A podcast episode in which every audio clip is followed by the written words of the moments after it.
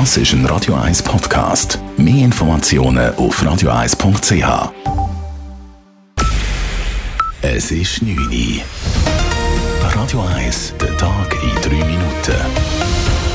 Mit dem Simon Storz. Das neue Gefängnis im Zürcher Polizei- und Justizzentrum PJZ braucht ein Jahr nach der Eröffnung deutlich mehr Personal. Offenbar wurde die Zahl der benötigten Stellen vor Aufnahme des Gefängnisbetriebes zu knapp berechnet. Der Kantonsrat bewilligt für das POZ-Gefängnis deshalb 82 neue Stellen. Dafür würden Personen im Alter etwa zwischen 25 und 40 gesucht, die gerne mit Menschen arbeiten, sagt Gefängnisdirektor Roland Zurkirchen.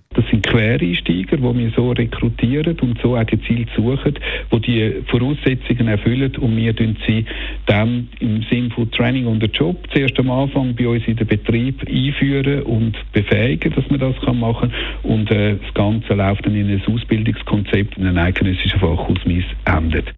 Laut zur Kirchen gäbe es genügend Interessierte, um die neu bewilligten Stellen besetzen zu können.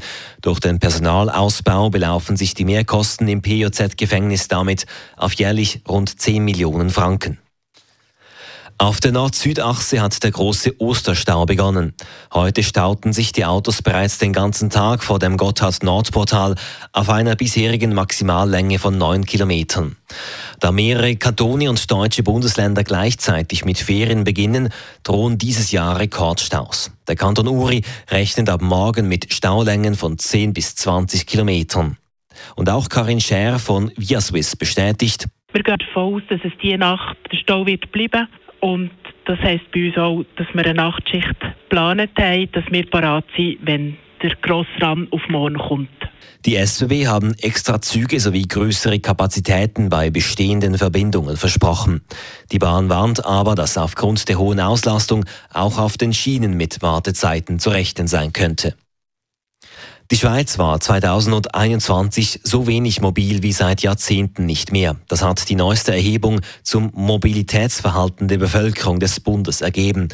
Grund für den Rückgang war die Corona-Pandemie.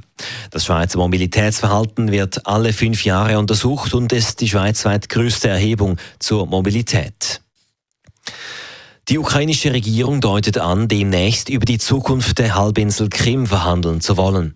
Wenn die Ukraine auf dem Schlachtfeld die strategischen Ziele erreiche und an die Verwaltungsgrenzen der Krim gelange, sei man bereit, diplomatisch mit Russland über die Krim zu sprechen, sagte heute ein hochrangiger ukrainischer Regierungsvertreter der Financial Times. Zuvor hatte Präsident Zelensky stets Verhandlungen mit Russland abgelehnt, solange sich noch russische Soldaten auf ukrainischem Gebiet befinden. Radio 1 Wetter. In der Nacht kann es immer mal wieder Tropfen geben. Morgen dann ist es bewölkt und kann auch mal regnen. Das alles bei 9 Grad. Das war der Tag in 3 Minuten.